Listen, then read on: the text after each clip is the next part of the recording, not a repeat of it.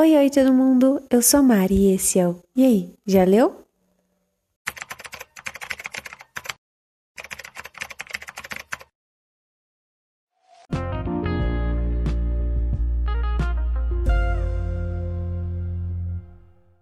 Bom, gente, hoje a gente está aqui com o autor do livro que eu prometi a entrevista, o Rafael Assis, que foi o autor do conto A Jornada do Semeador e um conto que eu ainda vou trazer, que são duas canções.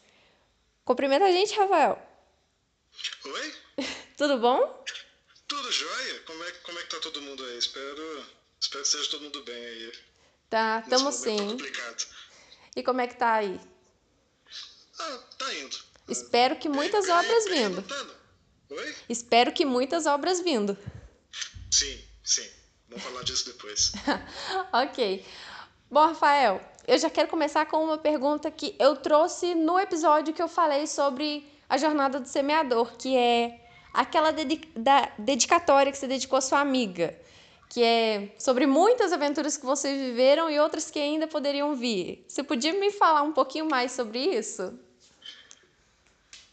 Olha, é, é complicado, mas ao mesmo tempo não é tanto assim, não.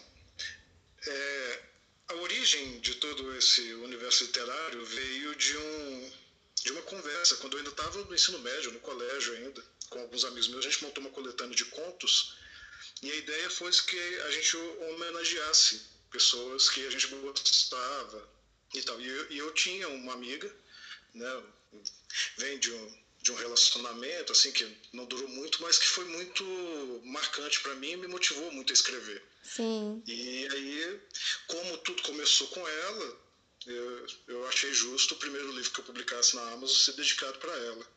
Mas não tem. A- a- as aventuras são aventuras normais que todo mundo vive, assim, mas foi mesmo por ter começado a Ah, não. história, né? Porque eu sou o tipo de pessoa que lê dedicatórias. Então, hora que eu li aquela dedicatória, eu, pronto, agora eu quero saber o que, que aconteceu. É, não, mas- são mesmo ah, as aventuras de, de adolescente, as coisas que a gente faz quando, quando a gente é novo e meio bobão, assim, né? Pois é, eu ainda tô nessa fase de nove, meio bobona então ainda tô aprendendo um pouquinho com isso. Bom, Rafael, é. Antes de eu te perguntar o que seria Kaela, eu queria saber como surgiu. Você já falou que foi um pouco da adolescência, mas quando começou a ser criado Kaela? É, então, quando eu escrevi o primeiro conto, esse que eu te falei, ele não, não tinha pretensão de continuidade. Eu fiz a história de um rei, de uma rainha e, e criei esses dois personagens, o semeador e o encantador de lobos. Esse conto está no meu blog, é uma versão incipiente, mas dali começou. E, e a princípio era isso, eu estava fazendo referência às coisas que eu lia, né? Senhor dos Anéis, do Tolkien, um pouco de, de, de literatura barata também, que eu consumia bastante na época, e tudo isso me influenciou. Mas a princípio nada era muito elaborado, não tinha pensado na teogonia. Mas foi passando o tempo, eu, eu realmente comecei a escrever, hum, o que era hobby virou uma coisa mais séria, e como eu sou jogador de RPG, passou, um, passou uns anos e um amigo meu resolveu criar uma campanha de jogo pra gente e precisava de um cenário. E aí eu apresentei esse conto para ele e a gente foi desenvolvendo e a gente teve que crescer bastante o conceito. Eu falei, aí dá livro. Então, Kaela é um jogo? Não, não. é, é, A gente jogava D&D, né? Sim. Dungeons and Dragons. E, mas ele queria criar um, um mundo à parte, ele não queria usar o mundo do livro. Coisa de jogador de RPG. Ah, eu entendo. E aí, aí eu apresentei para ele esse texto e a gente foi desenvolvendo, colocando mais ideias. A gente jogou por mais ou menos um ano. E aí o cenário foi crescendo, foi crescendo. A gente falou assim, isso aí dá livro. E, e aí foi vindo. Aí o resto aconteceu naturalmente. Então foi assim que surgiu Kaela, basicamente. Foi assim que surgiu Kaela.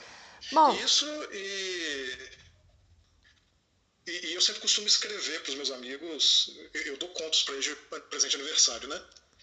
Aí surgiu o segundo, que é o, o, o próximo, né? Que, que você vai falar, que também foi dedicado a, a- a amigos meus. E o negócio foi crescendo, virou outra coisa. Hoje os planos são bem maiores. hoje você, em vez de escrever contos, você pretende escrever livros maiores, complexos?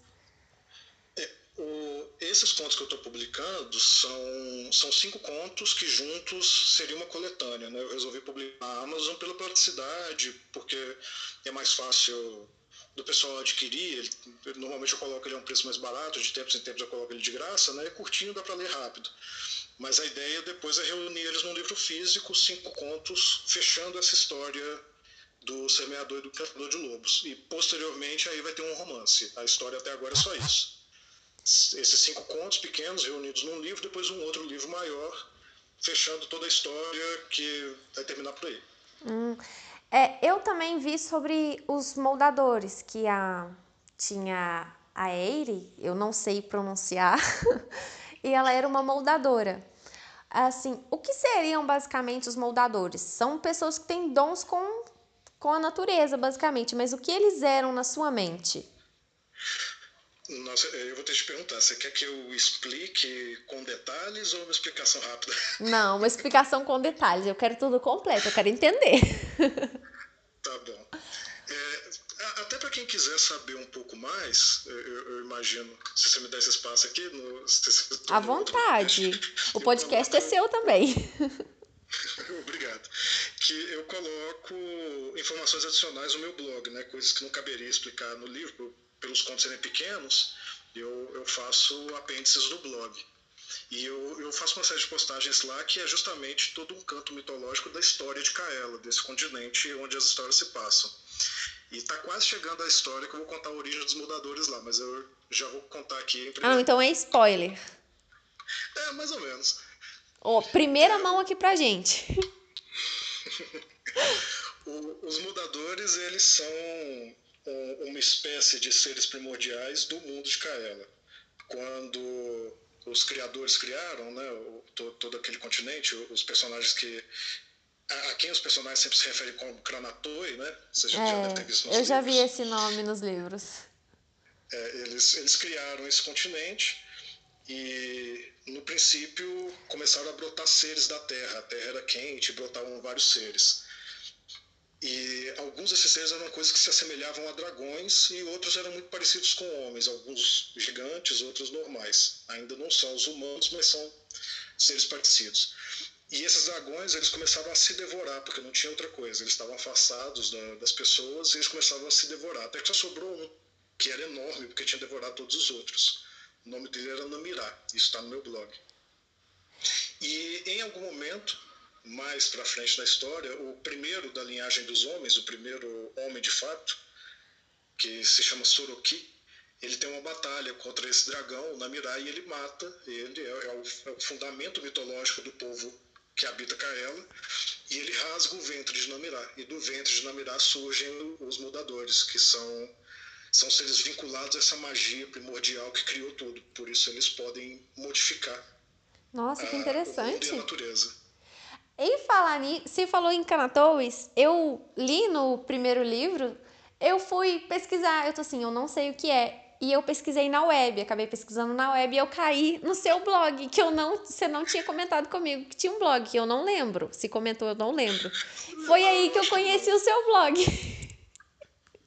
É que bom, é, é, bom que mais pessoas façam esse caminho, porque vai ter mais informações sobre Kaela. Foi, foi assim coisa. que eu conheci o seu blog. Eu fui pesquisar o que, que eram os Kanatoi, porque eu tô assim, ele deve ter se inspirado em alguma mitologia.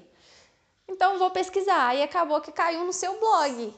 Eu tô assim, gente, eu não acredito. Aí eu li um pouquinho mais por alto para poder entender um pouquinho melhor, mas ainda não achei muita informação que eu que eu achei que só você poderia sanar. Mas foi assim, basicamente, que eu, que eu descobri que você tinha um blog.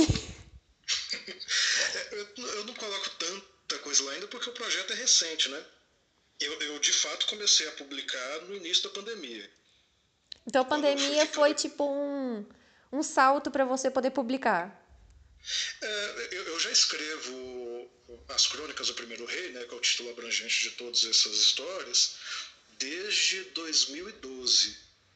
Nossa. Já tinha publicado algumas coisas, mas tudo que eu tinha eu, eu tirei do ar, né, para poder preparar o livro e publicar. A ideia era que essa coletânea tivesse saído no ano passado, mas acabou atrasando e aí veio a pandemia. Eu achei melhor publicar na Amazon. Eu agradeço, mas... viu? Seu conto salvou, salvou bastante minha quarentena, porque eu não quero parar de ler, eu quero os próximos. Eu tô, daqui a pouco eu tô na sua porta. Daqui a pouco eu tô batendo aí. Eu quero mais, Rafael. Opa, tomara que todo mundo fique assim, de verdade. Sim, honestamente, eu, é muito difícil um livro que me prenda de verdade e eu queira ler sempre a continuação, não queira parar de ler. Seus contos me prenderam e eu não quero parar de ler, eu não quero que tenha um fim. Essa é a melhor coisa que o escritor pode ouvir, porque ele sente mais vontade de sentar de madrugada e virar até o sol raiar escrevendo. É, e falar em escrevendo, alguém te apoiou, quem? Alguém que está por trás de te é, fortalecer, te apoiar, publicar, tá sempre continuando? Tem alguém aí atrás te ajudando? Nossa, alguém é, é alguém. Se eu fosse fazer uma lista aqui. Abro esse espaço para você agradecer essas pessoas. Fica à vontade. A minha família eu tenho que agradecer muito, né? Que foi quem, quem me motivou a ler e escrever, minhas tias, meu, meu pai, minha mãe. Mas isso está bem para trás no tempo. Mais recente, eu preciso agradecer ao meu amigo Arthur Fortes, que foi justamente esse amigo que me chamou para fazer essa coletânea em 2012, eu acho que foi 2012, talvez tenha sido até um pouquinho antes. E depois, é, além das pessoas que estão na dedicatória, né, é, essa amiga importante aí, o, o meu colega de apartamento, o Lucas, que me ajuda a construir essa história, Mariana, para quem eu dediquei o segundo livro, meu antigo chefe, eu trabalhava numa livraria, ele me ajudou bastante, me deu muito material para poder estudar. Uma outra pessoa muito importante, que é, é o Márcio, que também frequentava a livraria, meu amigo me, me trouxe muita coisa de mitologia para eu ler, é um leitor muito erudito, tradutor reconhecido até internacionalmente. E são essas pessoas, além de várias outras. Pois é, agradeço por você ter bastante gente que te apoia, porque acredite se quiser, na minha família, incluindo na minha casa, eu sou a única pessoa que lê. Tô tentando cativar essa leitura nos meus dois filhos, porque não sei se você sabe, mas eu tenho gêmeos. Então, Nossa, que legal. então eu tento ensinar para eles a leitura. A minha mãe me ensinou que ela não gostava de ler, e ela queria que eu fosse leitora. Mas na minha família inteira, dos dois lados, eu sou a única leitora.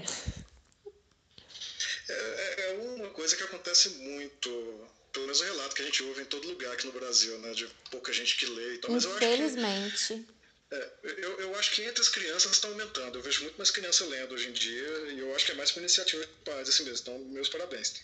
Ai, é esse o caminho. Eu agradeço a minha mãe, porque quando eu era mais nova eu não gostava. Até eu pegar um livro que eu gostei, eu descobri o gênero que eu gostava. Porque na escola é aquela, tem que botar as crianças para ler clássico. E clássico e criança eu acho que não dá certo. Eu concordo. Eu acho até bastante interessante porque né, a gente tem realmente essa cultura de pegar os clássicos como porta de entrada, porque o primeiro acesso que a gente tem à leitura é na escola, mas também porque a gente não tem muito acesso, ou não teve na nossa geração, né, a sua, a minha, a, a outros estilos de, de narrativa. Eu acho que hoje em dia, com a internet, com, com advento de fanfic, essas coisas, muitos autores estão surgindo de gêneros diferentes. Eu, eu concordo. Vejo muita gente aparecendo fazer fantasia, ficção científica, mesmo os romances mais mais clichê, assim, que o pessoal critica é. muito, mas acabam sendo portas de entrada para muitos leitores. Então, se a molecada começar a ler essas coisas bem cedo, talvez quando chegar no clássico na escola já não se assuste tanto. Né? Eu, eu acho a leitura dos clássicos importante, mas é, é complicado porque em casa a gente não tem uma cultura de leitura e a escola espera que a gente já tenha para já chegar lendo Machado de Assis, etc. E quando é a escola que devia ajudar a implantar essa cultura de leitura, ao invés de atrapalhar. Porque é. os clássicos eu acho que muito denso. Porque eu fui apresentada a um clássico, eu estava no sétimo ano, eu acho, que a gente teve que ler. Acho que Helena do Machado de Assis. Eu estou relendo esse livro agora. E agora que eu estou entendendo o que está acontecendo. Isso aconteceu muito comigo. Eu falei que o Machado meu escritor favorito, mas eu odiei ele durante todo o ensino médio. Eu, eu, eu tive que ler Dom Casmurro duas vezes na escola, as duas vezes eu passei por cima, não nem dei importância. E depois, de adulto, fui ler Dom Casmurro e virou um dos meus livros assim, de cabeceira. Mas realmente é um. De verdade, eu nem acho que ele é muito denso para a época que ele é passado na escola, mas se a gente já tiver leitura antes. Então talvez as escolas ajudarem a, a leitura já no começo, você não ter esse trabalho de educação de leitura só quando você chega no ensino fundamental, no ensino médio, mas já desde de base aprendeu a ler, já vamos já vamos ler essas bobaginhas mais leves, já vamos incutir esse Já ajuda muito. E, e, conversar com os pais, trazer os pais para dentro da escola, fazer os pais se tornarem leitores também. Com o exemplo é, é o que mais ajuda a ensinar a ler. Eu concordo. Eu acho que, sim, uma das coisas que me fez me manter na leitura foi que eu tinha uma professora. Ela era professora de inglês, nem era de português. Ela já tinha morado fora do Brasil. Não me lembro o nome dela, infelizmente, mas ela é. Eu acho que ela tinha descendência japonesa, porque ela me lembra muito uma pessoa japonesa. E ela incentivava a gente a ler historinha boba, para poder a gente aprender a ler. Foi aí que eu conheci, é, acho que é Meu Pai Não Mora Mais Aqui, que foi o livro que me empurrou para dentro da leitura, do mundo da leitura de vez. Mas eu já tinha aqueles continhos de Cinderela, Branca de Neve, aqueles contos infantis. Eu sempre tive, mas foi aí que eu, eu acho que afundei no mundo da leitura. Eu acho que todo mundo tem a história de um professor que, que gostava muito de ler e que tentou fazer leitura para os alunos. Não é todo mundo que pega. Aí, talvez por conta do, do histórico mesmo, de vida, de família, não, acaba não atingindo todo mundo. Deveria. Mas eu Mas acho assim, que ajuda a trazer mais pessoas para o mundo da leitura, porque no mundo ajuda. de hoje não dá para você ser uma pessoa alienada. Eu acredito que não dê. Concordo. E, e, é legal você falar aí sobre os livros da infância, contos de fada, Cinderela e tal, porque boa parte do que eu escrevo também remete a, a essas coisas, né? Contos de fada, mitologia. Traz, traz bastante. Pega eu acho legal a sua escrita porque você traz, tipo, você traz aquele mundo mágico, aquele mundo místico, mas você não tira o pé da realidade, tá sempre tipo um toque da realidade ali. Você achou? Eu achei. Por, pelo fato de, tipo, o Elgan, me perdoa se eu estiver falando errado. Ele, ele é um personagem que ele é muito da realidade. Ele não se sente um super-herói, ele não se sente especial, mas a mãe dele é uma pessoa maravilhosa, é reconhecida por todo mundo. Então tá ali um pouquinho do misticismo e um pouquinho da realidade. É. Eu tento trazer elementos do nosso mundo, mas de uma maneira que aconteceu diferente lá, né? Eu, eu acho que uma, uma deficiência muito grande de, de fantasia, pelo menos, né, de novo, a, a gente tem um, um, mercado de fantasia, autores de fantasia muito bons no Brasil, eles só não estão no mainstream. E, e o que acaba aparecendo, em grande parte na mídia, são coisas que as pessoas julgam não ter tanta qualidade. E eu acho que esse julgamento passa por ser algo muito inverossímil, né? Ou é, é algo que está muito marcado, você coloca uma mensagem muito clara e óbvia, ou então é algo completamente deslocado da nossa realidade. Eu tento fazer, levar elementos da nossa realidade para o que eu escrevo, mas como isso teria acontecido naquele mundo que eu criei. Você tenta trazer a nossa realidade para o seu mundo, para o mundo que você criou.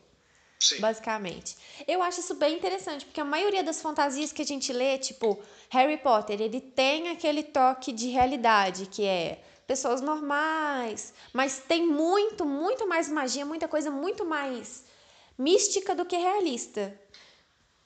Eu acho as suas, as suas obras eu tô achando interessante por causa disso, porque você traz muito da realidade, você torna tipo a magia alguma coisa bem mais possível na nossa vida do que Harry Potter, eu não vou pegar uma vassoura e não vou sair voando, mas eu posso plantar um carvalho negro no meu quintal. A propósito, adorei esse, esse negócio do carvalho negro. Vai aparecer mais pra frente, viu? Não, eu adorei essa história do carvalho negro, foi perfeita. Mas, é, deixa eu te perguntar aqui. Qual, quando foi que você deu o primeiro passo para, tipo, quero publicar Kaela, quero publicar todo esse universo, quero que as pessoas conheçam? Quando você decidiu que isso tinha que acontecer? Eu acho que foi a partir do momento que eu escrevi o terceiro conto. O primeiro foi em 2012, o, A Jornada do Semeador eu escrevi em 2013, como presente de aniversário para uma amiga, e aí eu acho que em 2017 eu escrevi o terceiro. Aí eu já estava participando desse grupo de RPG, já tinha bastante coisa, e no terceiro eu vi assim, agora começou a ter substância. E aí, nesse momento, eu falei assim: eu acho que dá para poder terminar. Aí eu, eu, eu, pensei em revisitar o primeiro, né, que é uma coisa bem antiga, ele está bem ruinzinho mesmo, é, é, muito simples, reescrever ele. Eu ainda não decidi se ele vai fechar essa série de cinco contos ou se vai ser o quarto publicado, mas eu estou reescrevendo ele.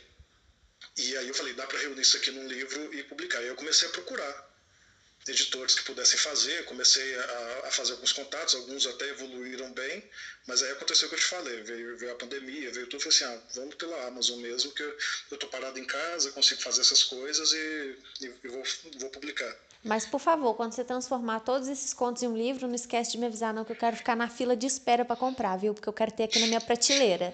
Eu adorei, eu quero contar essa história para os meus filhos. Agora eu quero ver se você vai querer romance, porque parece que vai ser grande. Nossa, eu gosto. Depende, eu gosto de romance, mas eu não gosto muito daquele negócio que só existe nos livros, não. Eu gosto daquele toquinho de realidade. Eu gosto de ser pé no chão. Vamos ver, vamos ver. É porque esse romance, se tudo correr bem, eu tô falando uma coisa que nem sei. Ele eu, eu mal comecei a escrever, só tenho notas, né? Mas a, a minha ideia é que o romance volte justamente pro começo de Kaela contar como é que esse reino se formou, se esses agora são. As, é, o, o, rei está desaparecido, né? No, a crônica do primeiro rei, mas o rei até agora não apareceu. Para fechar as crônicas, o, o, próximo livro seria mesmo a crônica do primeiro rei, contando como é que ele ascendeu, como é que ele virou rei. Como Aí tudo começou. Um maior e, é, e no começo tem mais magia, né? Os moldadores estão no começo, tem, tem essas criaturas mágicas que vão é, desaparecer vi... nessa época eu vi uma parte em que a ele fala que os moldadores perderam um pouco da sua magia, que no princípio era tudo muito mágico. Acho que eu vi isso é. em alguma parte. Se eu não vi, eu entendi isso de algum modo. É. É, é bem isso mesmo. No, no, no começo eles praticamente eram deuses. E depois, mas também deuses bem pé no chão. Quando eu penso em Deus, eu penso numa coisa mitológica mesmo. Eu citei teogonia, não foi à toa, é uma das minhas fontes, né? Teogonia grega. Falar de, de deuses gregos como era na mitologia. Eles são poderosos, eles, eles são relativamente mortais, mas não, eles não são super-heróis. A minha ideia não era fazer super-heróis. Então, você tem coisas mágicas acontecendo, mas não são coisas que vão. Nenhum deles vai destruir um planeta. É, porque para mim, assim, eu tô acostumada a ver em livros deuses que eles estão sempre lá no céu deles e a gente, os meros mortais, está sempre aqui na Terra, bem longe deles. E no conto, não. No conto, basicamente, tem um deus vivendo no meio de todo mundo normalmente. É mais ou menos por aí mesmo. Eles, eles vivem, eles não são eles não interferem na história do mundo, né? Aí ele fala isso pro, pro Ewa no, no conto, né? Que o, o, mundo agora é dos humanos, que eles não vão interferir, que, que ele é maior do que ela. E, e o Ewa também dá para perceber que ele não é exatamente normal também, né? Mas aí não posso dar, dar spoiler do final. Ah, não, não, não estrague a surpresa, por favor. Mas ah, como a gente estava conversando um pouquinho antes de começar a gravar aqui, Agora você pode responder. De onde você tira tantas ideias para os contos? Eu, eu acho que é de muita leitura. Eu, eu faço falando de novo do meu blog, né, além de postar coisa de Kaela, o meu blog ele é como uma revista eletrônica. Eu coloco vários assuntos que me interessam, desde poesia, às vezes um pouco de atualidades e principalmente análise de literatura e mitologia. Eu estudo bastante folclore, gosto muito de estudar mitologia e, e de jogar RPG, porque aí eu vou incorporando tudo isso na, nas histórias que eu jogo. Eu, eu, não mestro mesa, mas eu divido casa com, com um rapaz que mestra e a gente está sempre conversando, criando conceitos, tentando inventar coisas para a gente se divertir com os amigos, né? E aí dessas coisas sempre acaba brotando. Eu tenho sempre um bloquinho do lado e à medida que a ideia vai vindo, eu vou anotando, vou rascunhando e as coisas vão vindo. Além da. Né, tem um pouco de experiência pessoal, de contato com as pessoas. Os personagens eu crio muito observando pessoas do meu círculo de amizades, ou mesmo pessoas famosas. Eu faço um perfil psicológico e acabo criando personagem com base nele. E aí vai indo. Eu observo muita gente na rua, tudo isso. Então, de todo, de todos os lugares vem um pouquinho de, de inspiração. Um é. Mas é, é, muito curioso, porque realmente esse aspecto me dá o trabalho de criar um mundo é um trabalho maior do que eu pensei quando eu comecei. Né? Eu, eu, cometi um erro básico de escritor de fantasia, que é criar uma língua. Não recomendo para ninguém. Se alguém estiver ouvindo aqui for escrever fantasia, não crie uma língua. É complicado. E é muito difícil. Não, não é só misturar duas línguas. Não é só pegar uma língua antiga. Você tem que criar. Nossa, tem que criar tudo. Tem que criar vogal, consoante, como, é, como é que é falado, regra gramatical, é difícil. Eu agradeço, porque Senhor dos Anéis tem a própria língua. Eu, eu não lembro qual é a língua, mas eu sei que é em Senhor dos Anéis. E meu é. Senhor amado, para ler aquela outra língua, hum, eu não recomendo mesmo. Eu não, eu não gostei. Foi um dos motivos de eu ter abandonado Senhor dos Anéis. Eu, eu não consegui. É, mas aí tá um negócio curioso. O, o, nesse caso, as poucas palavras que eu coloco da, da língua antiga de Kaela pelo que as pessoas vêm falar, é mais fácil de ler. E talvez seja isso, né? O, o Tolkien ele usou palavras do nórdico antigo para poder começar a língua dele, né? Foi. Eu estou usando mais latim, um pouco de, de espanhol e português arcaico. Então, por ser fácil, os fonemas são muito parecidos. Então, você acaba falando fácil, eire. Mas, tipo assim, você coloca uma palavra aqui, uma palavra lá, você cria coisas, mas fica um, um intervalo entre elas. Agora, quando você tem um texto ou, um, sei lá, uma fala de um personagem inteiro para você ter que traduzir ou ter que rezar para outro personagem traduzir para você o que ele falou, eu não consigo. Eu não consigo ler assim. É, eu, eu tenho uns problemas que tem hora que eu escrevo os cantos, né? A, a, a crônica do primeiro rei mesmo não vai aparecer no livro inteiro, mas ela é uma, um, um cântico inteiro, né?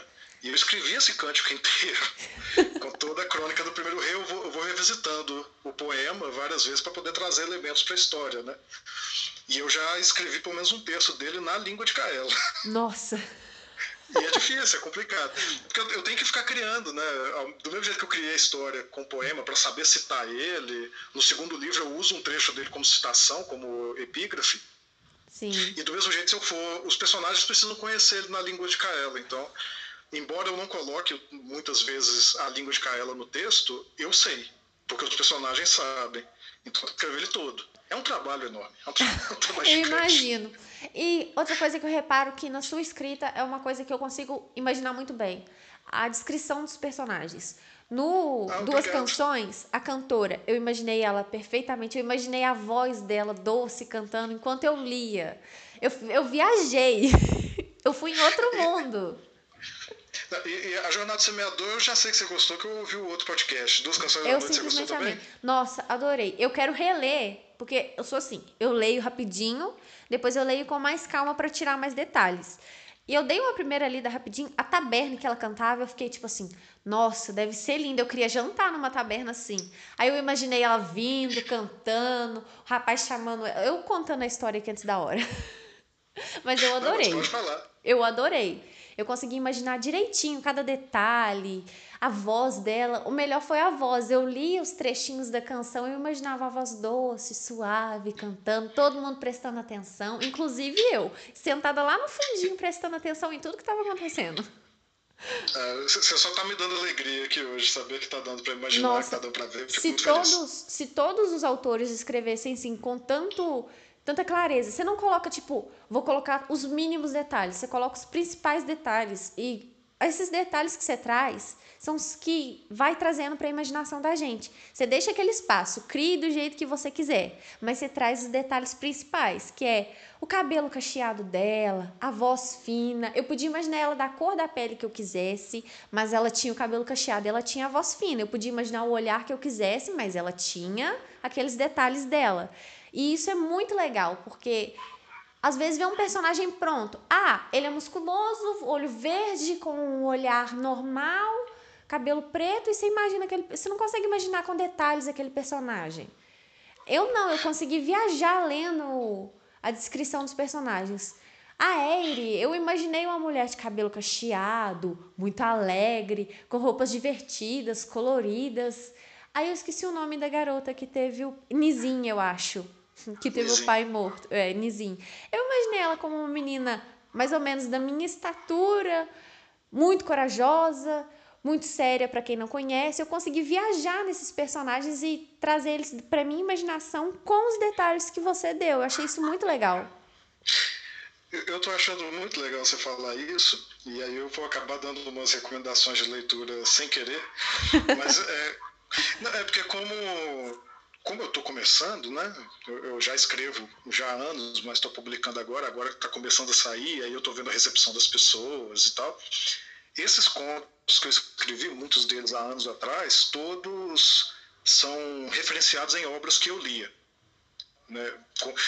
Um desafio Sim. muito grande para o escritor é encontrar sua linguagem, mais do que a história, né? Eu costumo dizer que história é fácil, tem gente que bate em mim porque eu sei que não é, mas comparado com a linguagem, a história realmente é mais fácil. Você bolar uma história é diferente de você colocar ele no papel. E aí, nesses primeiros contos, eu, eu tentei emular é, linguagens de autores que eu gosto. Então, você falou que O Senhor dos Anéis é muito denso, mas o, o Hobbit do Tolkien é bem leve. Ah, o primeiro, primeiro livro né, que ele escreveu para os filhos dele. Sim. Eu não e, cheguei a, ler, mas eu já ouvi, tipo, de que você consegue ler ele tranquilamente leve, mesmo sendo um livro um pouquinho maior. Quando você tiver a oportunidade de ler, tenta trazer um pouco. Eu não estou dizendo que eu consegui, mas eu tentei emular um pouco o jeito como o Tolkien escreve no Hobbit, no Jornada do Semeador, que é essa coisa meio fantabulosa, é, mágica até, né, mas sem, sem ser muito extravagante. É bem o Hobbit mesmo. E no jeito de escrita fluida, divertida, que vai embora. No Duas Canções da Noite, eu tentei emular um pouco a escrita do Patrick Rothfuss, que é o autor de A Crônica do Matador de Rei. O... Eu acho que eu já li esse livro é, uns é, três vento, anos atrás. Eu acho é, que eu já li. Do vento, é, é, vai virar série no Netflix. E ele tem muito essa coisa de musicalidade, de fazer algo meio assim de, de circense de Idade Média, né? E eu tentei fazer. Esse eu gostei muito, que muita gente falou que via mesmo o estilo Rothfuss. O próximo, eu, você foi falando, eu já falei assim, eu acho que ela vai gostar muito não. Porque o próximo eu me basei muito no estilo de escrita do R. Martin. Aí tem mais descrição. Mas é, não, não deixa isso te passar, não, viu? não, pode deixar. Mas eu porque achei interessante. Eu, eu ainda não. Oi? Eu achei interessante, porque você deu os detalhes, você deu riqueza de detalhes, mas você não deu quantidade, você deu riqueza. Eu achei isso bem legal. Você deu asas ao leitor.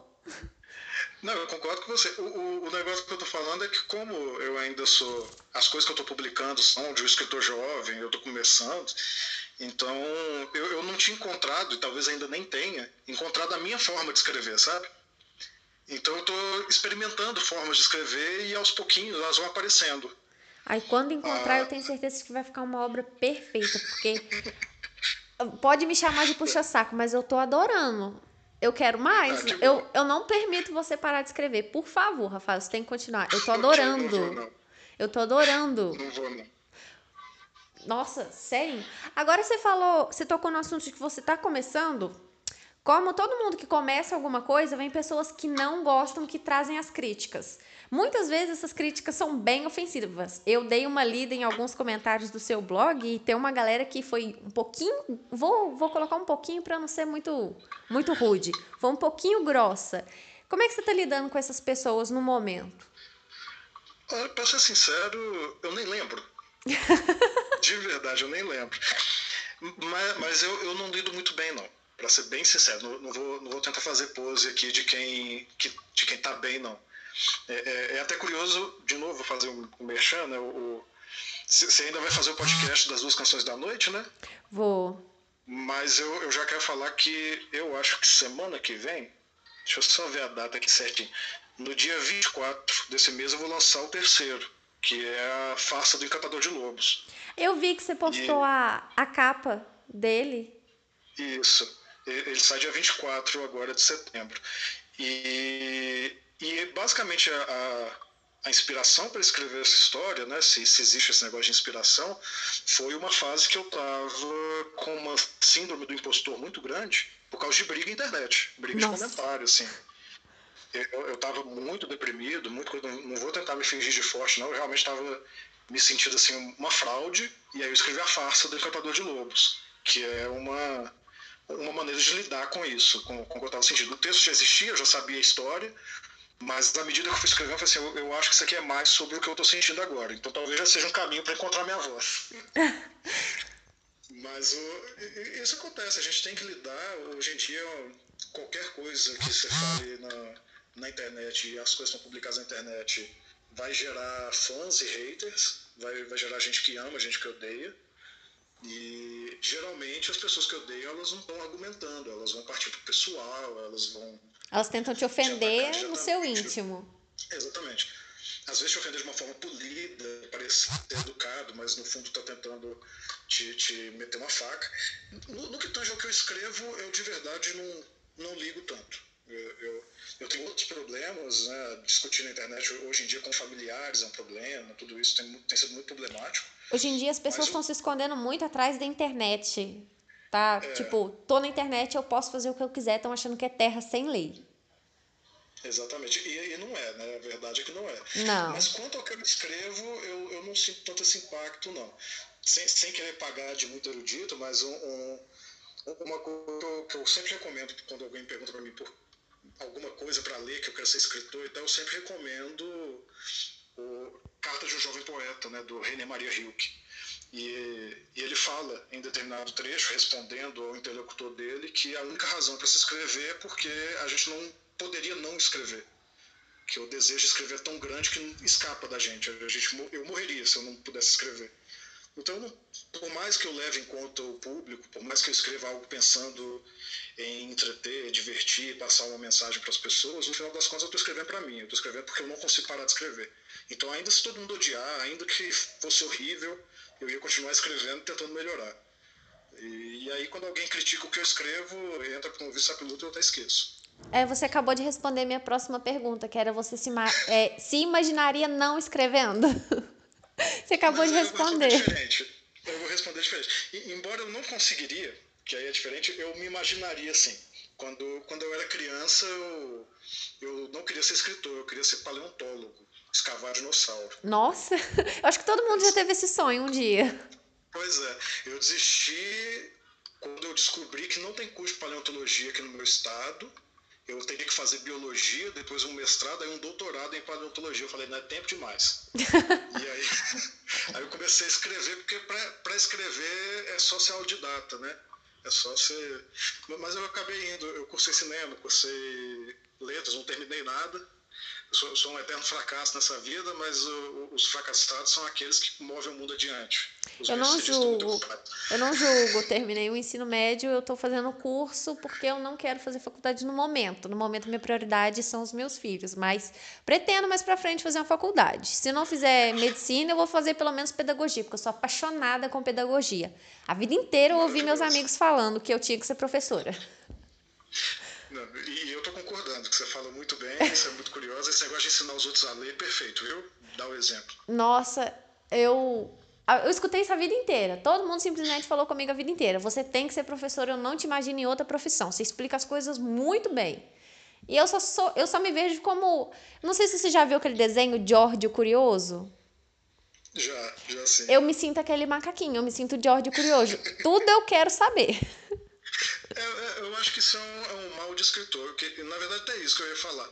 A faculdade, né, você fazer um, um, curso de faculdade é uma coisa sublime, maravilhosa.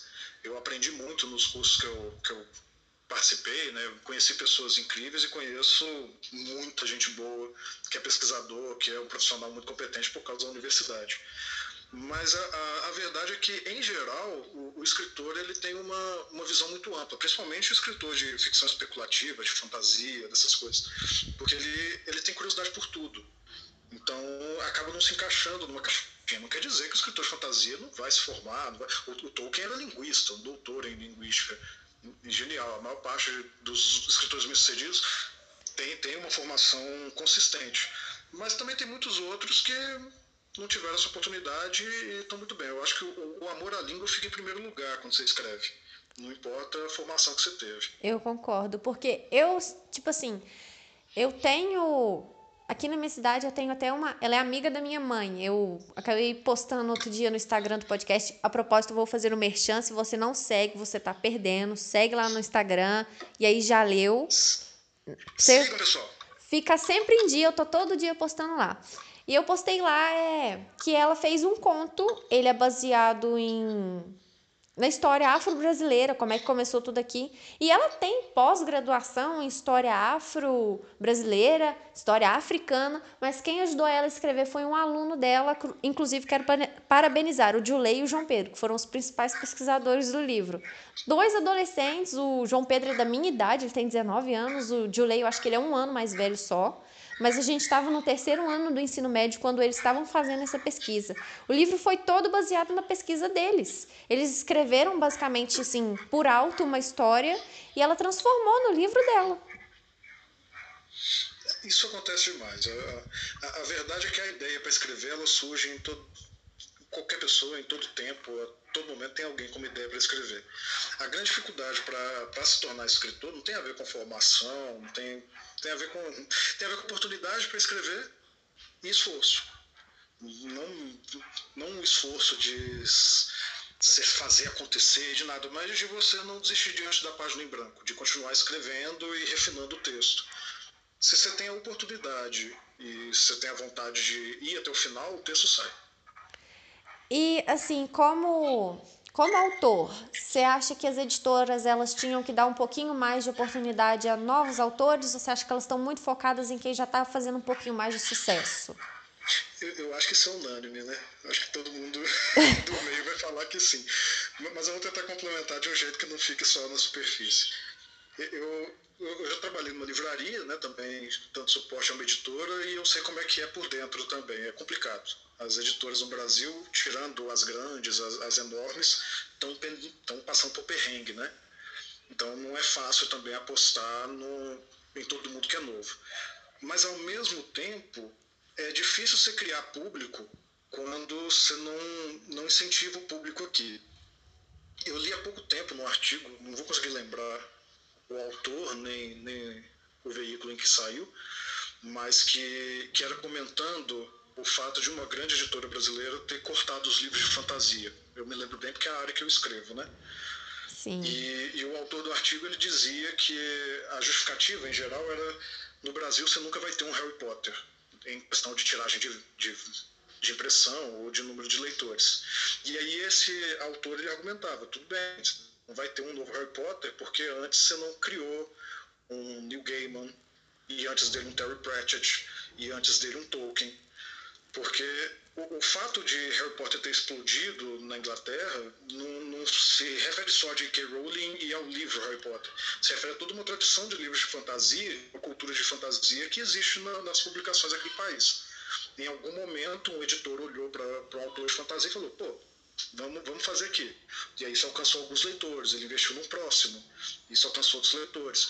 Então, por mais que eu entenda a, a situação das editoras de, de não poder investir, de fazer as coisas, eu também acho que no longo prazo isso é uma estratégia muito complicada, porque você está matando o público leitor. Isso é meio bem muito complicado. Eu acho que, assim, não tem como surgir um novo Harry Potter se eles não dão oportunidades a novos autores. Porque às vezes, por trás de um livro que eles achem que. É aquela história, não julgue um livro pela capa. Eles olham a capa, não, não vai ser interessante, não quero, ele não é conhecido. Porque hoje em dia você vê muitos, muita gente famosa, youtubers escrevendo livros que, assim, tem uns que trazem um pouquinho de cultura, mas tem uns que não têm relevância nenhuma quase e eles estão sendo publicados só porque as pessoas são famosas, só para trazer visibilidade para a gráfica ou para a editora. Eu acho isso um pouco de sacanagem com quem está começando a escrever, tem um livro bom, mas não tem a chance de publicar ele. É, de novo, eu, eu acho que isso é unânime. Se você perguntar para escritores de qualquer gênero, ele vai falar: a gente não tem espaço. Por outro lado, a gente está vendo agora um, um, momento muito forte de autopublicação. Que talvez aí seja o ponto das editoras perceberem o que está acontecendo e que o público está sendo formado mesmo sem a ajuda delas. Eu concordo. fazer livro de youtuber, né, fazer livro de youtuber, legal, vende. Mas se, o, o, eu via muito isso na livraria. Você tem determinados tipos de livro que vendem bastante, mas que o leitor compra e não volta para a livraria. Então, é, é legal você alcançar esse público que está começando a ler. Você pegar, sei lá, eu não sei qual é o youtuber do momento. você pegar o livro do youtuber do momento e, e trazer uma molecada que não, não leria um livro para ler o livro do youtuber, isso é positivo. Mas ao mesmo tempo você também tem que trabalhar aquela pessoa que vai voltar para a livraria várias vezes, que vai querer procurar aquele autor que ele descobriu. Isso acontece muito comigo quando eu vou em livraria. Às vezes eu, eu, vou, eu frequento muitos sebos, né? Agora não, não mais por causa da pandemia, mas eu frequento muitos sebos, e às vezes eu estou só passeando e encontro um livro de um autor. Leio, gosto, aí depois vou procurar outros. E, e aí eu continuo acompanhando aquele autor, aquele gênero, tento, é, tento ler as coisas que ele leu para entender por que, que ele escreveu. Então, Sim. esse leitor é importante você cultivar, aquele que vai voltar, que vai ir atrás de mais informação e que vai comprar mais livros. Porque esse é o leitor que você ganha a longo prazo. Esses livros grandes de YouTube, os livros de autoajuda que vendem muito, eles, ao meu ver, deveriam ser usados para financiar os outros. Você explode venda de um e destina um pedacinho do dinheiro para poder publicar um autor independente. Eu concordo. Mas, é, infelizmente, eu, eu acho que isso não acontece em larga escala, não. É, é, a gente não vê eles dando muita oportunidade para novos autores. Mas você falou em livraria, eu me senti pobre aqui, porque eu sou a tia do sebo. Eu tô sempre no sebo, eu tô sempre comprando livro usado. Eu acho que eu nunca comprei um livro novo na minha vida. É, mas, mas, quando eu falo livraria, eu acho que é mais sebo mesmo. É, eu, eu, frequento livraria. Hoje em dia, livraria de verdade que a gente fala é só em shopping, né? Isso é uma pena. Ah, isso tá é, infelizmente. É, a gente está perdendo as livrarias de rua. Mas o, o, a vantagem das livrarias é justamente você encontrar material novo, né? novas publicações. Acontece muito, eles não dão oportunidade para autores nacionais, mas costuma vir muita tradução de livro novo. Né? E aí você acaba descobrindo algumas coisas. Mas o sebo é, é, é o lugar da, da, formação do escritor. O escritor tem que frequentar sebo, nem que seja virtual. No sebo eu sou o tipo de pessoa que eu olho a capa, eu, eu julgo o livro pela capa. Eu olho a capa, hum, parece ruim, vou levar. Eu sou assim, eu dou aquela chance para os livros que não tem a capa bonitinha. Foi assim que eu descobri um dos meus livros. Ele sim, tá no meu top 5, que ele é de uma autora estrangeira. Ele tá completamente destruído. Eu comprei ele por dois reais. Literalmente dois reais eu comprei ele. E eu julguei a capa dele como, nossa, ele vai ser horrível. Eu li ele, eu me apaixonei. Eu li ele umas três vezes já, de tanto que eu gostei. É bom ter umas surpresas, né? Nossa, eu adoro. Inclusive, falando em livrarias, não comentemos sobre a, a estratégia da Amazon com livrarias, mas o que, que você acha dessa oportunidade da Amazon de dar a chance das pessoas publicarem? Porque seu livro veio para mim, eu cheguei pelo seu livro através da Amazon. Eu vi um post seu no Facebook fazendo publicidade que seu livro estava de graça, eu fui lá de atrevida e baixei e me apaixonei. O que, que você acha desse dessa estratégia de deixar autores fazerem por conta própria seus livros da Amazon? É, é uma estratégia de mercado, né? Não, não, vou aqui enaltecer, dizer que, que eles são muito bonzinhos, porque é, a gente, um nicho. A gente que está, assim, é um pouquinho mais ativo como leitor, a gente conhece mais ou menos a estratégia que a Amazon está usando, né? É, é, esse negócio mesmo que a gente está falando sobre perder livrarias, ele vem de um longo processo, né? não é culpa da Amazon, mas a Amazon tem intensificado isso. Ela está ajudando um pouquinho. É, tá, tá, tá ajudando. Se, se, as redes de shopping mataram as livrarias de rua, a Amazon tá vindo para matar as duas. Né? Mas, é, mas é, é, uma coisa que a gente se adapta ao mercado e, e, e perde aí o intermédio, né? Por um lado é muito positivo, porque tá aí, qualquer um pode publicar. Depois que eu publiquei, vários amigos meus chegaram e falaram: vamos, vamos publicar, vamos fazer. Mas também tem um demérito. E aí eu vou falar do, do meu texto mesmo. Sem, de novo, também não vou não vou aqui me esconder, não, vou falar a verdade. Quando eu publiquei a primeira versão do livro, ele foi cheio de erro. Eu, eu fui afobado, eu mesmo revisei, coloquei lá, e na primeira compra, uma pessoa veio para mim e falou assim: Rafael, tá cheio de erro.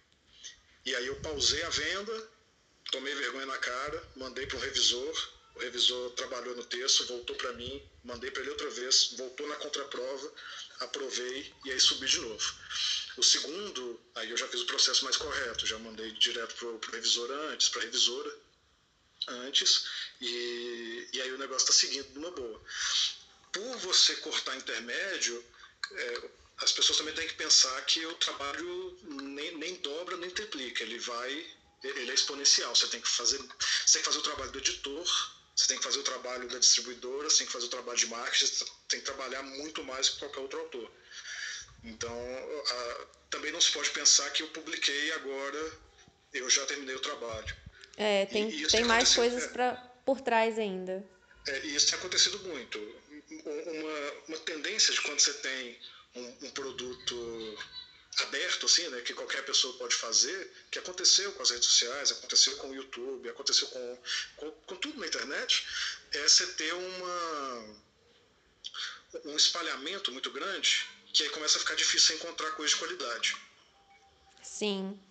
É... Isso é um demérito, mas é, é, outra coisa que a gente vai ter que se adaptar. É, essa, essa porta está aberta. A gente vai ter que aprender a lidar com isso lá para frente e eu acho que cabe aos autores pessoal que está vindo do Wattpad, pessoal que está vindo de blog como eu, pessoal que está tá escrevendo em casa e quer publicar, entender a intenção que ele tem ao fazer o livro e fazer um trabalho competente, de preferência contratando profissionais competentes para fazer a mesma coisa. Sim. É. E eu acho que assim, em qualquer área da vida, em qualquer lugar que se for trabalhar, você vai ter que estar sempre em evolução, porque a nossa sociedade ela está sempre evoluindo, está sempre mudando e assim vai. Eu concordo. E, e, e, vai ser. Eu de verdade acredito que esse é um, é um nicho novo, né? Do mesmo. Eu, frequento bastante feira de livro também, né? Então eu sou acostumado a encontrar autores independentes fazendo fanzines, já fiz fanzines e, e, e etc.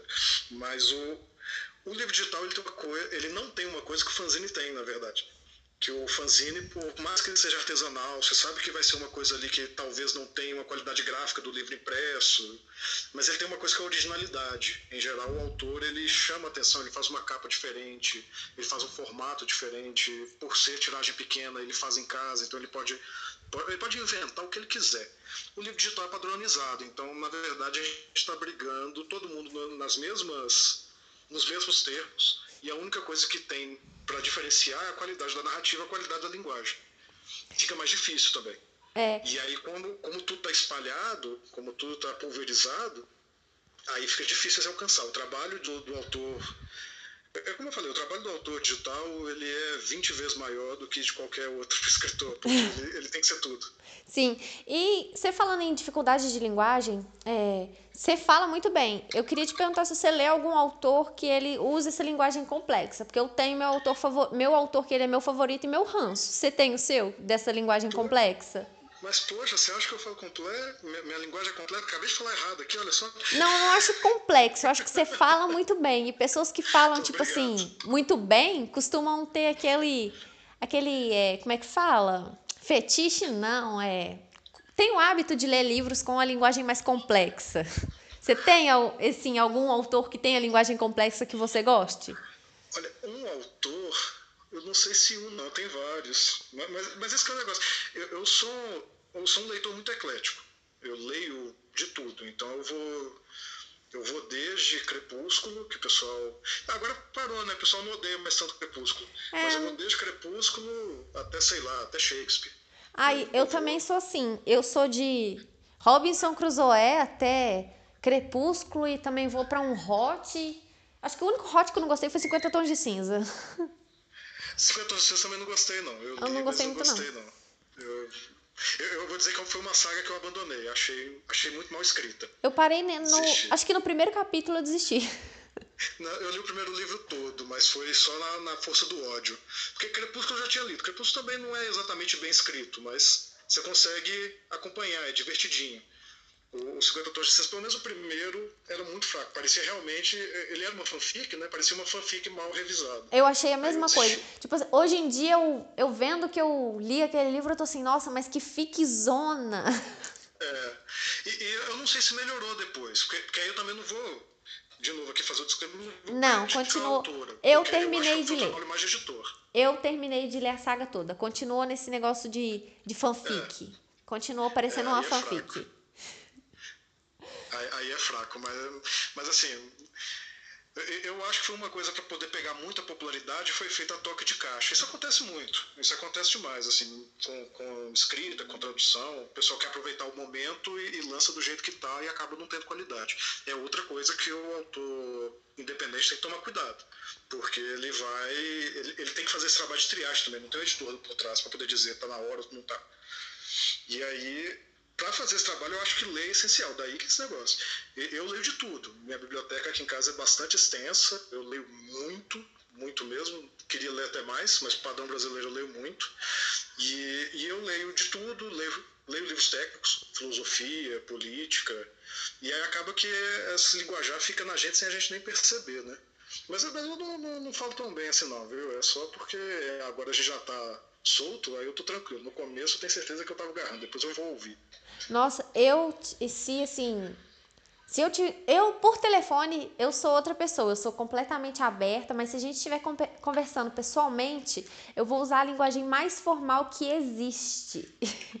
Eu vou te chamar de senhor, eu vou usar a palavra difícil.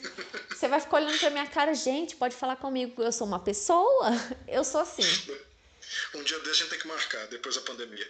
Com certeza, nossa. E você falou em biblioteca bem vasta? eu acho que a gente tem mais ou menos o mesmo gosto, assim, porque eu vou de Hot a 1984, do George Orwell. Eu não sei se você já leu. Já. Ah, eu acho que é uma leitura obrigatória.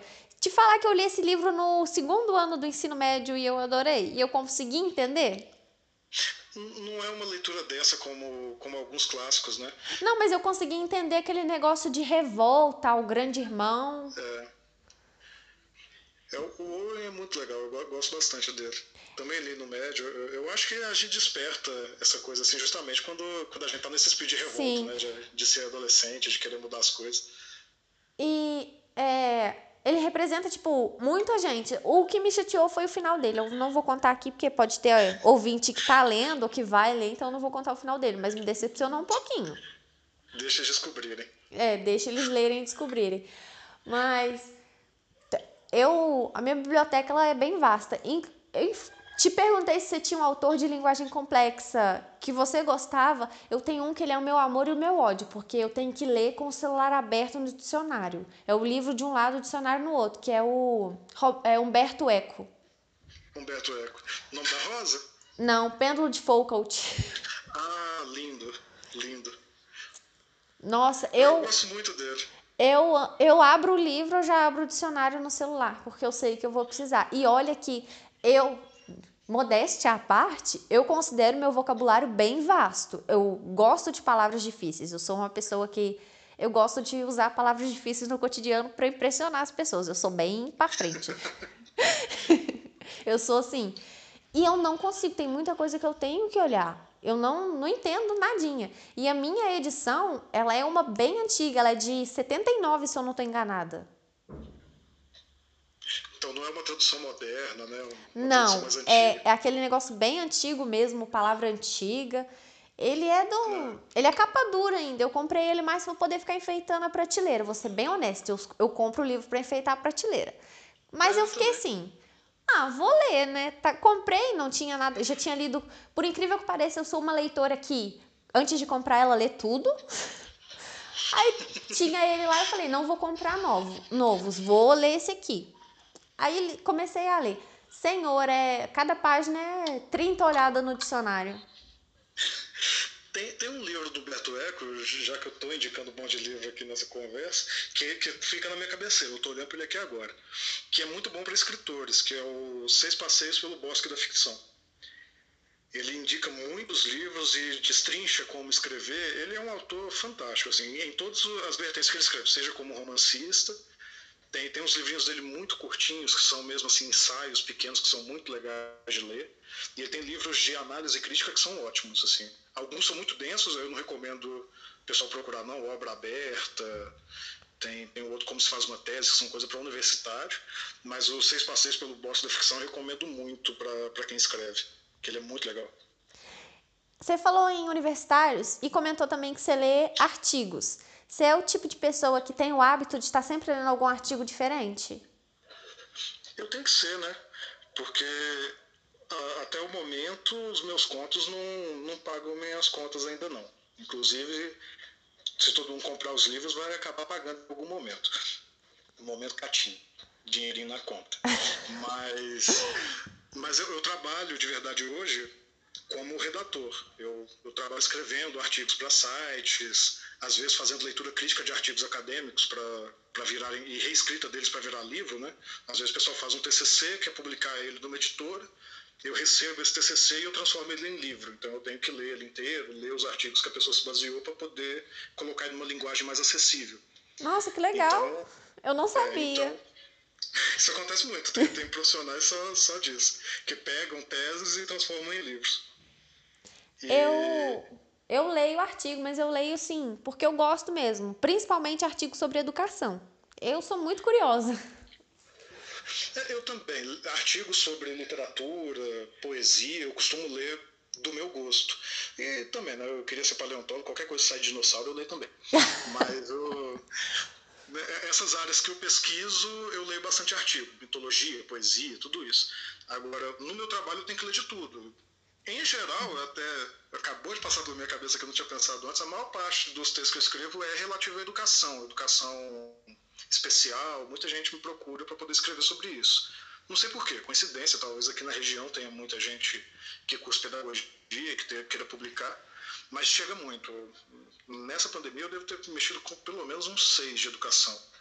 Então eu leio bastante de pedagogia também, mas não é meu foco de estudo, né? É meu foco para trabalhar.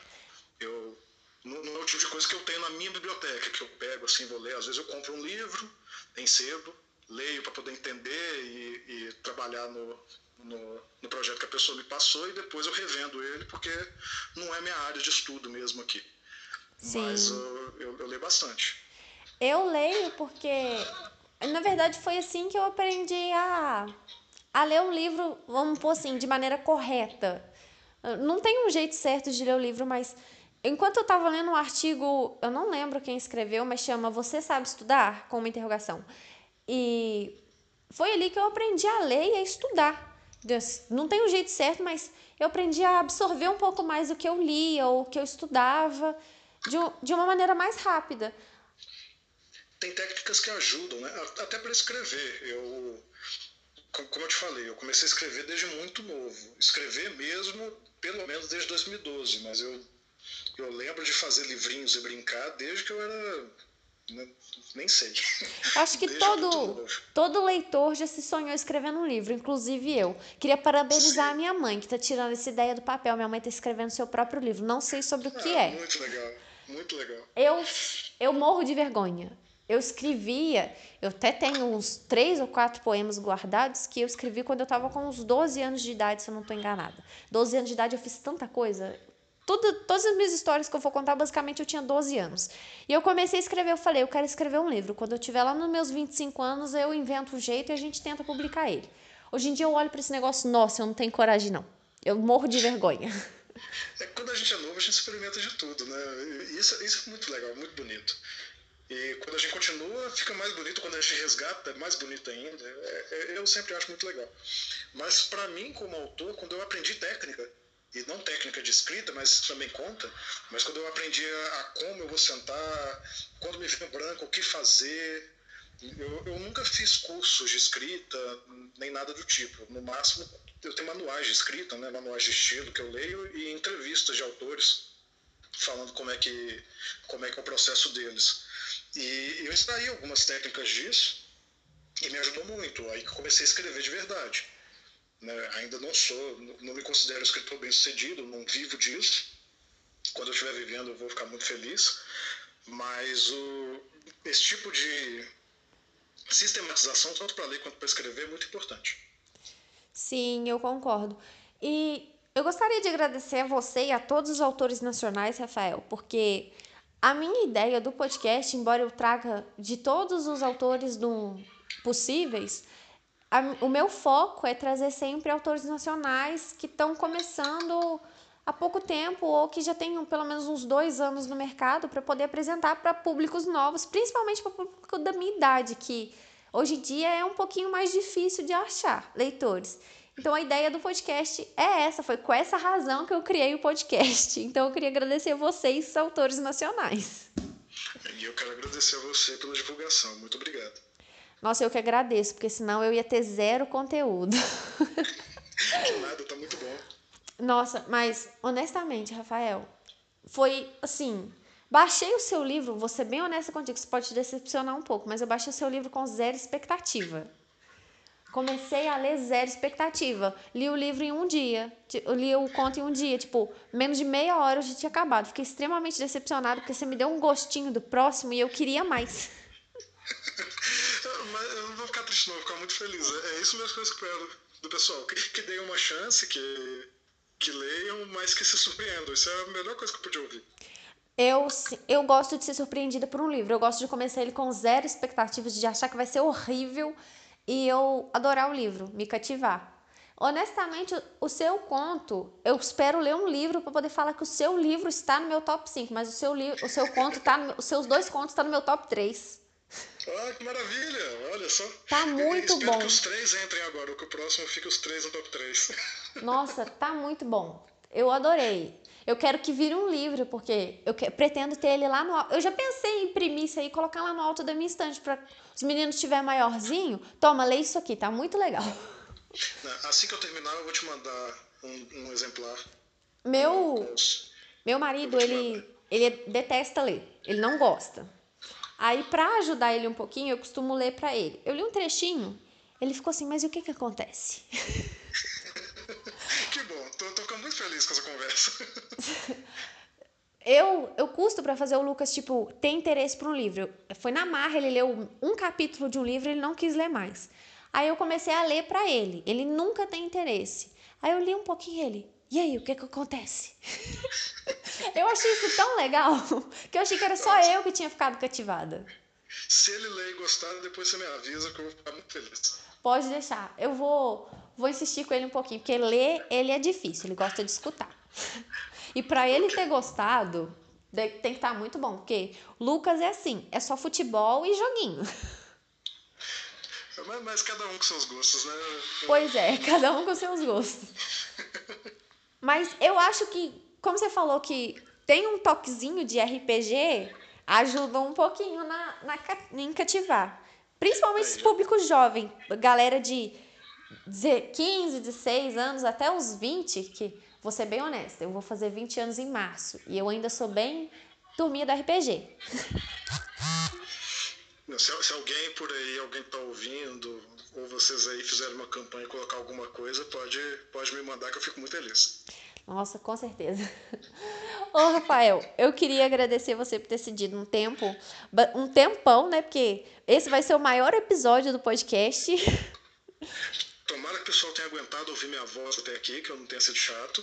Nossa, é muito legal poder ter outra pessoa para conversar, porque ser, ser ouvinte do podcast, você sabe que eu tô sempre sozinha. Então, é bem curtinho os episódios.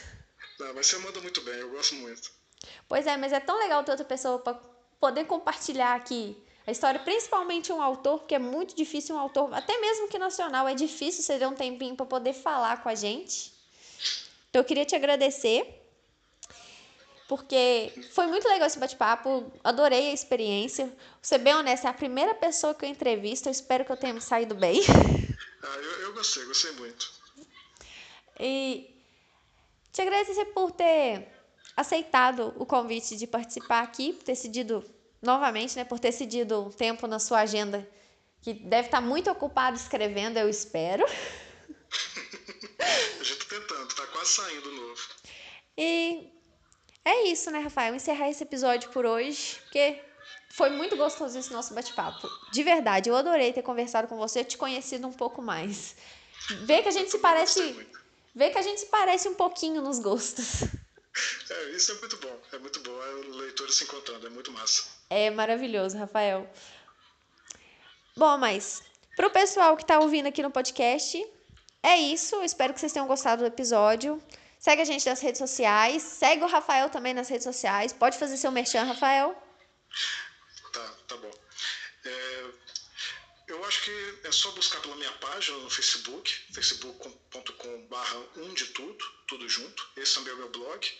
Vocês podem jogar umdetudo.wordpress.com, já vai encontrar lá com várias informações sobre Kaela e outras diversidades quaisquer, é por isso o título Um de Tudo.